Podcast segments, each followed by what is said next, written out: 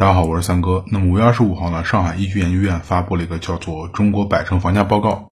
这个报告中显示呢，今年前四月呢，全国一百个城市新建住宅的成交均价呢，同比上涨是百分之十三点六。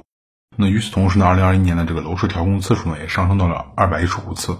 那么边调控价格边上涨，这种形式其实已经成为楼市的常态了，是吧？那为什么调控老是失灵，或者说为什么这个调控价格越高，就是越调越高呢？其实这个原因很简单，就是咱们这个调控它总是打补丁是没用的，啊，短期的调控呢根本无法影响长期楼市的一个走向。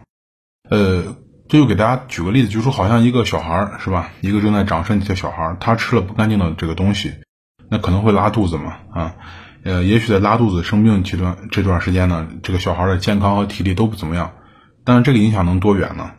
这个拉肚子能影响他成长吗？或者说能影响他继续发育长个子吗？那显然不可能啊。那从来没听说过哪个小孩因为拉肚子了不长个的事情。那楼市调控其实也是这个道理。那么就像新华社在五月二十七号发的文章《房地产调控不能靠打补丁》里说的一样，就是光指望调控打压楼市上涨呢，其实已经开始乏力了。这个新华社的文章。那所谓的调控政策的这个工具箱呢，基本上已经见底，就是这个箱子里面很难再摸出什么有有威慑力的调控政策。也是因为这个原因呢，这个政策打补丁的操作呢，在各地才开始不断上演。那实在没办法了嘛，只能打补丁了。这就好像你家里面穷啊，没没新衣服穿，你只能把旧衣服上的这个补丁啊破洞打上一层又一层的补丁。但但凡有点办法，那谁不喜欢穿新衣服呢？那可惜你这个箱子里面已经空了嘛，拿不出一件像样的新衣服了。当下楼市呢，就是走入走走进这个死胡同了啊，死胡同了。你新政策找不到，那只能把老政策呢翻来覆去的各种强化。那你除基本上强化就是什么？除了增加限售时间，就是增加限限购门槛，来来回回就是住建部门一个人在在发力。但问题是打压房价，它本来应该是金融、土地规划加住建这三个方面或者三个部门一起干的事儿。你现在让住建部门一个人单干，那能干好那就真奇了怪了。那基于这种情况呢，各地主管调控的这个住建部门呢，就开始被逼无奈的用一些呃强制手段来直接干预楼市啊，比如说成都就是个例子，其实还有南京啊，南京、广州都有。那首先，三月十八号呢，成都的贝壳网就开始隐藏了十二万套的这个二手房的这个区域以及小区均价，那么并且隐藏了区域内的一个历史成交价。那五月十四号呢，成都贝壳网呢就被要求呢下架了一个虚价格虚高的一个房源。这种直接干预市场的操作呢，就间接证明了一个事实，就房价是真的在上涨。呃，根据统计局的数据显示呢，二零二一年的这个一月到四月呢，成都新建商品房住宅销售价格环比和同比呢持续保持着上涨的一个态势。尤其是四月，那成都呢以百分之二点一的这个新房价格涨幅呢领跑全国，那深圳跟在它后面，深圳才百分之一点七啊。那问题来了，就因为价格持续上涨，就强行下架所谓的这高价格房源，是不是就能解决问题呢？那下架了，难道就不允许交易吗？不是，它只是让大部分人看不到了。这也就说什么？怎么说呢？就是闭上眼睛就是天黑啊！只要网上看不到高房价了，大家就不焦虑了。那么业主们呢，也就不会相互参考了别人的高价来调整自己的二手房挂牌价格了。这个想法倒挺好，但是也挺可笑的。因为大家想，这个一九九八年商品房开始问世是吧？啊，当时呢还没有贝壳这样可以全面精准啊精准去覆盖和统计二手房数据的第三方机构的时候，那那会儿的房全国房价价格怎么上涨呢？那如果说一九九八年年代太远，咱们回到二零零八年。那零八年后呢，也没有任何一个第三方机构有贝壳现在精准的一个房价和房源的统计能力，是吧？当可能有已经有一些了，比如说啊五八同城啊等等，但是没有现在这么强的一个数据的一个统计和筛选能力。那那个时候房价又凭什么去上涨呢？啊，如果一定说是贝壳这样的第三方机构它助长了房价上涨，那是不是合着贝壳这样的中介机构如果消失了，房价就能下降呢？啊，大家想，问题是？我即使看不了贝壳的二手房价，那我还能不能看新闻上的这个关于楼市的信息呢？如果新闻上显示了土拍信息啊，我知道了，我家附近的这个土拍价格刷新了一个新高，一个新的楼面价出现了，那我的二手我的二手房还不顺势去调整价格上涨一波，对不对？这是很很正常的，因为获取楼市信息的通道很多呀，啊，网络新闻、社交 APP，比如说微信是吧？啊，现实中的交流，你和朋友、你和亲戚、你和同事，那么。种种啊，我就不提什么电视啊、报纸啊等等这些了。也就是说，信息的交流它并不是房价上涨的根源，不是说谁在网上挂一个虚高的房价就能把这个整个楼市的这个呃价格或单个城市的价格抬起来。那如果是这样的话，我以前举过类似的例子。那现在房价下跌那些城市啊，你也可以让他们这个挂个虚高的房源价格嘛，把房价抬起来嘛。那为什么不那样干了？还是没有用嘛，是吧？比如说廊坊，比如说石家庄啊，比如说青岛啊，是吧？你让这些地方也可以让让二手房这些挂一些高价嘛？你看能不能把当地房价带起来？显然不可能，这就证明这个问题的根源就不在于那几个高房价啊！你不管它是真的假的，它都起不了什么决定性的作用。就是说，你不从供应端去降低价格，我指的是土地啊，你不增加供应，你想以阻挡信息流通让房子价格下跌的话，这就压根儿不行。呃，举一个不恰当的例子啊，大家都知道去年这个猪肉还是比较贵的，是吧？我指的去年开年的时候，那结果呢，这个加上政策的引导，加上各路这个资本的流入，那么生猪的这供应量呢开始持续上升，而且是个快速上升。那么现在的话，我也能买到十四块钱一斤的猪肉了，对不对？其实这就就是这么简单嘛，啊。那么去年猪肉价格贵，那么政策引导加上资本流入，那那么生猪供应量上来后，那市场自然而然就打下来了，打压下来了。那房价也一样。但是这里面有一个为什么我说举一个不恰当的例子呢？因为这里面有一个问题，就是说，呃，猪肉这个价格呢，是你能养我也能养，是吧？啊，你可以养一百头，我是两百头，是吧？比如说咱们都是一个小企业，那咱们可以在价格上做些竞争。这个唯一的不同点就是这个土地的价格呢没有竞争，这一点确实没办法。那么也就是说，只能加大供应了啊，只能加大供应。土地价格是垄断的嘛？你谁敢竞争这个东西？你谁手里面有这个东西啊？只有一家有。所以说楼市这东西呢，它你不能光指望住建部门调控，你还需要土地供应的规划部门和这个金融部门一起发力，才能起到一定的打压效果。可惜呢，这两个部门呢，它又不在住建部门的管辖范围内。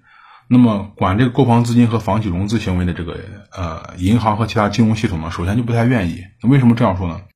因为根据这个经济参考报五月二十五号的这个信息披露呢，就是二零二一年以来呢，银保监银保监会呢已经给银行等金融系统呢一共开了五百四十六张罚单。五百四十六张，那么罚金呢，一共是八点三七亿，其中一半的罚单呢都是涉房和涉地的信贷违规操作，就是有一半的罚罚单都是涉及房地产啊和这个土地的这个违规操作而吃的罚单。那其中呢，千万级的罚单呢，更是有八成是涉及房这个涉房信贷的。也就是说，银行宁愿顶着罚款和点名批评，都要让资金不断流入房地产领域的这个操作，就能说明一点，就是信贷。涉房信贷这块利润是既丰厚又安全。那其实到现在我已经记不清这个银保监会有多少次强调不准银行系统违规的去提供涉房信贷，但是总是事与愿违，是吧？原因很简单嘛，就是从过去到现在，这个房企的融资和购房贷款一直都是银行系统的一个香饽饽。你让银行主动和这些香饽饽去切割，那就是割银行的肉，让银行流血。大家回想一下，就楼市这二十多年来，是吧？啊，持续的上涨能让楼让这个房地产呢成为最优质的一个抵押产品，包括去年利率低到百分之三点八的这个经营贷，你就算想拿到手，也必须有房产抵押。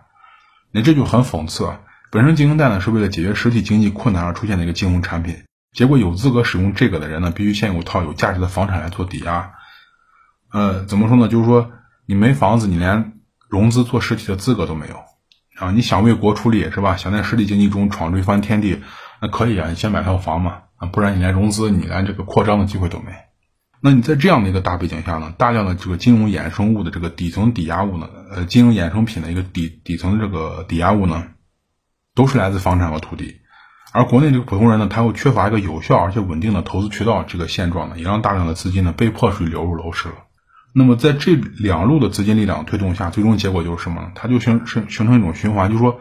房价上涨，人群呢开始恐慌，随后呢，人群手里的资金呢流入楼市，避免被房价上涨带来的一个贬值嘛，是吧？那资金流入呢，又支撑房价继续上升，房价继续上升呢，则提升了房产和土地的抵押价值。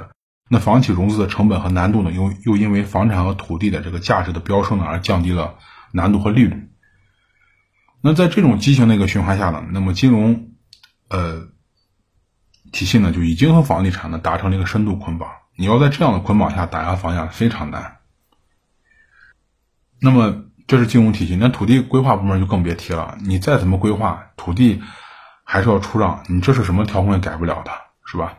比如说现在这个集体工地，大家也看到了，该涨还是继续涨。那集体工地也好，你分散工地也罢，你就是调控出一朵花来，它每年卖地这个环节少不了嘛，是不是？而且你土地这个玩意儿，它越卖越少。按照最基本的供需关系的话，如果需求不变的前提下呢，你供应减少，你价格只会上升嘛？啊，只会上升。那价格上升后，土地上衍生的这个房产的价值都会跟着上升。那银行对一个价值持续上升的抵押物你还有什么可担心的？那于是呢，就是银行和其他金融系统呢，就放心的输送给房企在土地市场上攻城略地的这个货币炮弹。那房企拿着这个数量庞大的货币炮弹呢，就是顺理成章就推高土地溢价了嘛。只要当地的这个政策允许。那银行它和一些其他金融机构本来是应该为实体经济做一个润滑剂的角色，是吧？那在这个利一个利润的扭曲下呢，或者说一个不正常利润的一个带动下呢，它已经成为房地产这辆重型卡车的一个加油站啊，就是给房地产这个重型卡车去加油。而现在还就是还有一个现象非常非常有趣，就是说房地产这个这辆卡车呢，虽然不讨人喜欢，是吧？但是它的确是拉动地方经济增长的一个关键。那么今年前四个月呢，根据统计局的数据显示呢，房地产开发投资呢是同比大增了百分之二十一点六，那么住宅投资呢是增长百分之二十四点四，那其中房地产投资累计超过两千亿的省份有广东、江苏、浙江、山东、四川、安徽、河南、福建的八个省份，呃，包括二零二零年被疫情祸害的最严重的这个湖北，那他们的房地产投资增速高达百分之一百三十六，那从过去的全国垫底直接到全国第一了，而。从这个人民网公布的这个统计数据来看呢，整个二零二零二零二一年的一月到四月呢，房地产投资两年平均增速为百分之八点四，这个数据呢远超过基建投资、制造业投资、零售业这个销售都超过了，它就是和出口业一同成为国内的这个经济增长的一个主要动力，就是今年前四个月。也就是说，你看，大家嘴上都说讨厌房地产，是吧？结果到头来呢，还是房地产去拉动经济增长。那各地的都拿这个玩意儿呢，当一个最顺手的一个啊刺激经济增长的一个兴奋剂来用。但是话又说说回来，是吧？你没有银行和金融体系的货币，没有土地规划部门的批准，你房地产投资哪来这么高的增速呢？你地方经济增长又怎么拉动呢？是吧？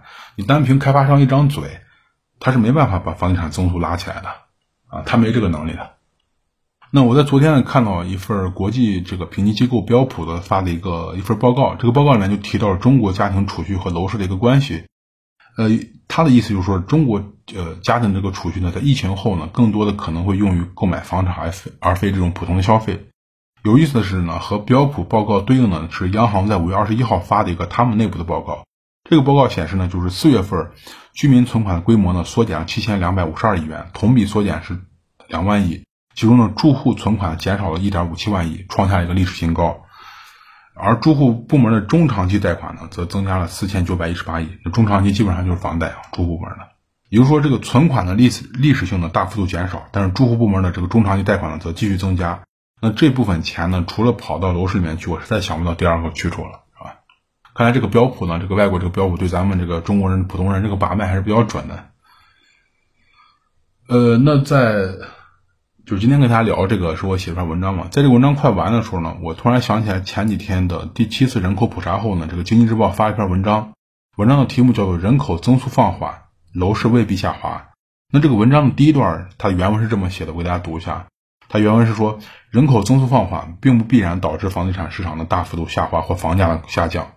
未来相当一段时间内，支撑我国房地产市场平稳健康发展的主要条件依然存在，房地产市场的结构性空间发展空间更大，这是他的原话。那看了这段话呢，我再联想起之前各路大媒体，那包括经济日报本身啊，对楼市的预警呢和房价上涨对实体经济危害的警告呢，我就觉得非常有意思。就是一会儿你们打压批评，一会儿你们又保驾护航啊，这反正就是好坏话都让你们说完了啊。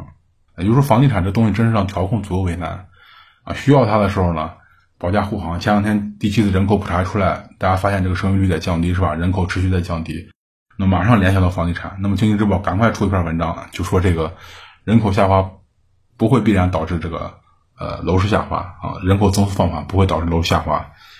那么在这个七普没出来之前呢，经济日报经常说这个嗯楼市呢需要打压了，需要调控了，这个上涨不行，这那嘞。就总之很有意思。如果你有时经常看这些官方报道，你会发现这个风向一直在变啊，风向一直在变。一会儿说它好，一会儿说它坏。其实你看多，你会发现他们并不是说说它好和坏这么简单，就是说始终把房地产放在一个很稳定的位置上啊，既不让你涨得过分，但是如果出现像第四第第七次这个人口普查这么大冲击后，也会去站出来去站台去啊说一些对房地产有利的一些一些话和一些也会出一些文章。呃，那好，那今天跟大家聊这个呢，是我前天写一篇文，呃，是我昨天写一篇文章发在我的微信公众号上，大家可以看一下，在微信里面搜索呢“听三哥说”，就会关注我的公众号了。啊，上面还发有以前很多关于房地产楼市的文章，大家都可以看一下。那么如果有什么问题的话呢，可以在公众号文章后面直接留言，我看的话呢会回复大家。如果大家问题比较多的话呢，可以加入我的这个知识星球，那个一年内呢都可以免费提问的啊。呃，那好，那今天呢就先跟大家聊到这儿，咱们下期再见，谢谢大家。